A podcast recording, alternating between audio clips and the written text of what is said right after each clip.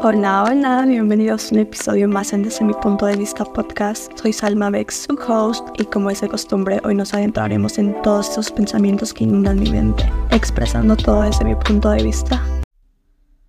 Un nuevo año, un nuevo inicio, y no puedo creer que ya estoy grabando el primer episodio de este 2024. Literal siento que estoy grabando el primero del 2023. Aún tengo ese recuerdo muy vivido, qué loco. Gracias por acompañarme un nuevo año más y en verdad espero que este año sea un año maravilloso en todos los aspectos posibles para todos ustedes. Tengo un buen presentimiento de que así será. Normalmente cuando empezamos un nuevo año, tomamos la oportunidad de alguna manera de empezar desde cero.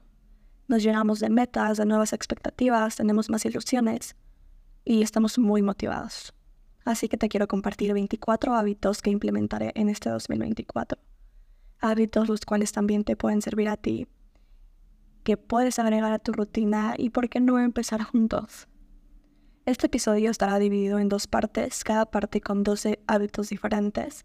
Esta es la parte número uno y la parte número dos podrán escucharla en el siguiente episodio. El hábito número uno es ser disciplinado, disciplinada con mi rutina de mañana. He hablado de esto en repetidas ocasiones y la verdad es que a mí me gusta hacerlo más productiva en la mañana, hacer mi rutina completa para así tener el día más libre. Y también soy sincera porque así funciona mejor. La disciplina es un tema que me gustaría tocar aparte. Tengo una relación un poco extraña con la disciplina. Y es que este año me, me propuse mejorar el 100 y en verdad ser constante, ser lo suficientemente disciplinada para completar mis rutinas y no parar por falta de motivación, de pereza y claro, por falta de constancia, disciplina. Creo yo que la clave completamente para lograr todo lo que quieres es ser disciplinado, porque las cosas no llegarán de la noche a la mañana, tenemos que trabajar en todo eso que queremos para que así cada vez estemos más cerca de llegar a la meta que tanto anhelamos. Pero claro, eso solo pasará si somos constantes y no paramos, es la única manera. Así que ese es uno de los primeros hábitos. Ya les estaré contando un poco más al respecto en los siguientes episodios en qué tal me ha ido con eso, y es que en verdad he batallado muchísimo con eso porque puedo ser constante por días, semanas o meses. Y después por alguna razón paro y lo dejo todo. Y es ahí cuando me cuesta trabajo empezar de nuevo. Pero este año no quiero eso, quiero dejar toda mi pereza y mi falta de disciplina atrás. Literal quiero crear una versión mía nueva y mejorada. El hábito número dos es respetar mis horarios de dormir. La verdad es que este para mí será muy sencillo porque número uno, amo dormir. Y número dos, realmente ya soy una viejita. De buena manera, obviamente. O sea, ya me duermo muy temprano sin necesidad de programarme. Pero respetar mis horarios no solo me ayudará a dormir mejor y a ser más disciplinada, sino que también gracias a eso, si lo respeto, no me costará trabajo levantarme temprano para empezar con mi rutina diaria, ya que habré descansado lo suficiente y estaré recargada al 100. Igual les quiero dar como tip que antes de dormir tomen una taza de té mentado de tila. Uf, cuando les digo que eso cambió mi rutina nocturna es porque lo hizo. No solo me relaja demasiado, sino que empiezo a entrar en ese modo nocturno y mi cerebro empieza a entrar en razón de que ya es hora de dormir, de alguna manera. Y es como si estuviera programando, ¿ok? Ya que estaré más relajada y poco a poco me entrará el sueño. Y también el beneficio de la vida, duermes como bebé. En verdad, duermes como un bebé. El hábito número 3 es mejorar mi postura. Y a esto me refiero porque justo al escribir este hábito fue un recordatorio e inmediatamente me puse a derecha. Es algo que me ha molestado por años. No, no soy la mejor en mantener la postura recta. A veces trato, pero inconscientemente lo hago. Hasta que me veo en el espejo y es así de, ups, hora de ponerse derecha. De hecho, estoy pensando en comprarme una faja, si se dice así, bueno, planeo comprarme una de esas cositas que te ayudan a tener una mejor postura, como un bra o algo así. Porque esto ya empeoró, empeoró demasiado. Real ya tengo problemas de espalda y tengo menos de 25, entonces está cañón. Y pues si puedo empezar a cuidarme más y evitar futuras lesiones, creo que es un gran momento. El hábito número 4 es comer menos azúcar. Ok, esto es todo un tema porque amo lo dulce. Y no hablo de que soy una persona dulcera, que ama las paletas, chiclosos o esto. No, no, amo el sabor dulce, los frappés, los postres, las crepas. Amo. Soy fan, fan, fan. Pero el mes pasado Bueno, desde hace un mes y medio empecé a comer súper mal. Me lo pasaba comiendo cosas súper dulces como el pan, que amo. Soy culpable, la verdad. Pero es que el frío era la razón, es el culpable. Con el clima tan frío, lo único que daban ganas era de hacerte una taza de chocolate caliente comiendo un pan. Así que eso hice. Um, como por un mes y medio seguido. Ajá, sí, bueno, fue mi despedida. Pienso dejar todo eso atrás porque pues no es saludable y no solo es el azúcar, también es la harina y, yo no entiendo. ¿Por qué las cosas tan deliciosas son las que más, más hacen daño? Por... Así que bueno, estoy muy comprometida a hacerlo y también soy honesta, llegué al límite inerte. Así que eso es bueno.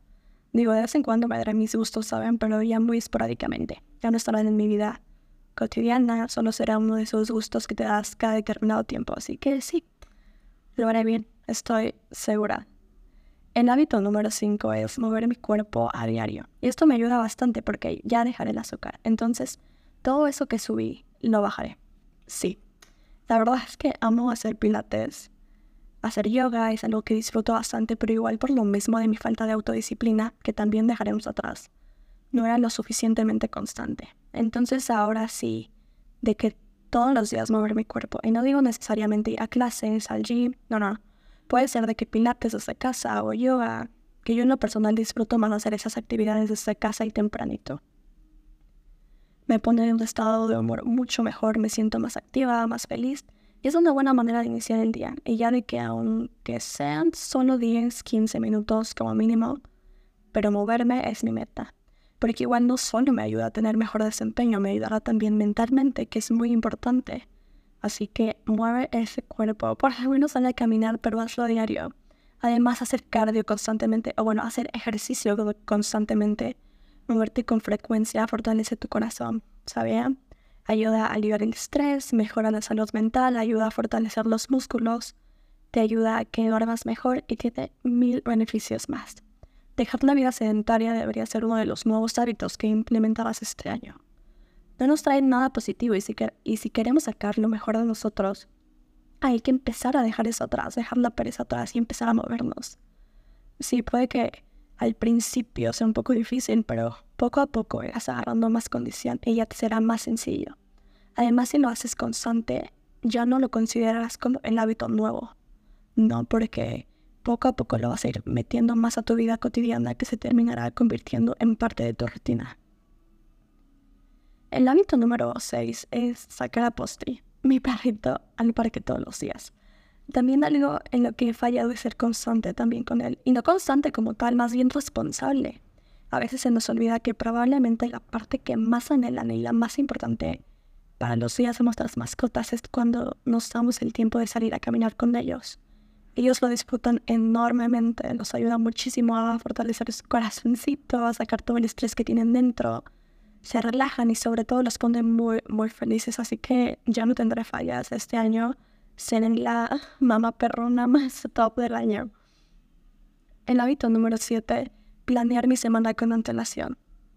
Hay veces en las que tengo semanas muy ocupadas y por no organizarme bien termino hecho un caos con los ojos ardiéndome horrible por pasar haciendo más cosas del trabajo de lo que debería, por no organizarme bien.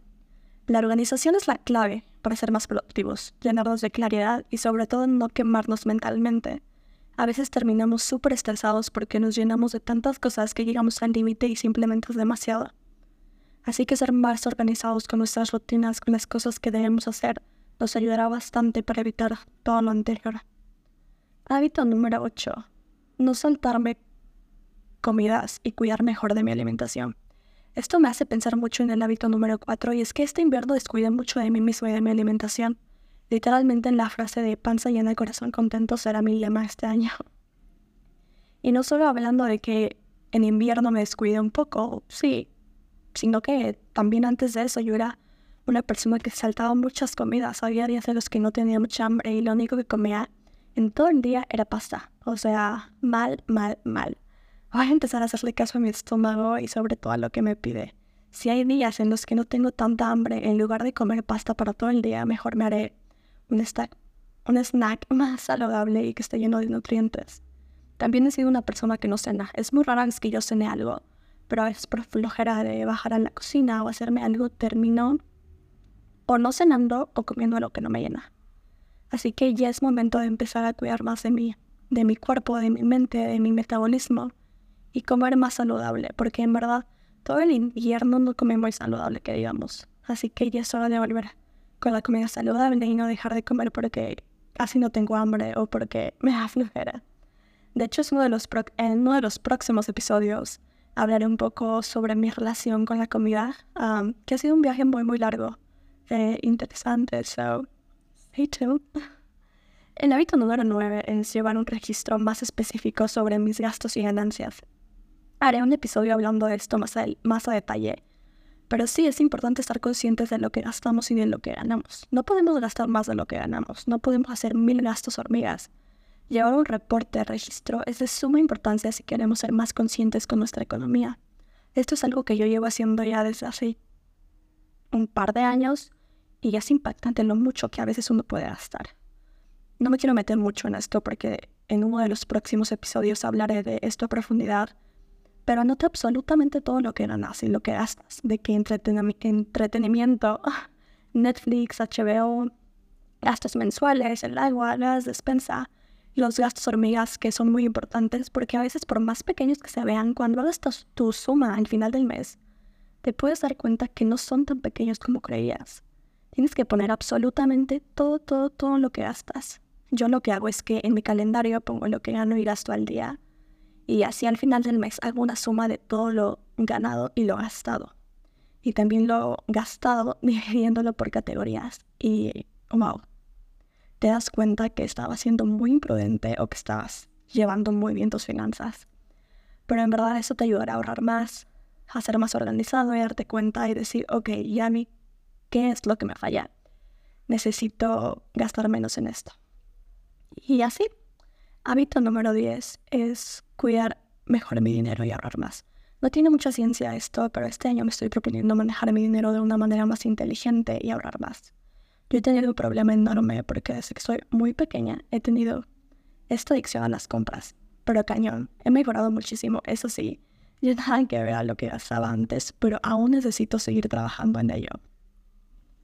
Hábito número 11. Implementar la meditación cuando estoy pasando por momentos difíciles.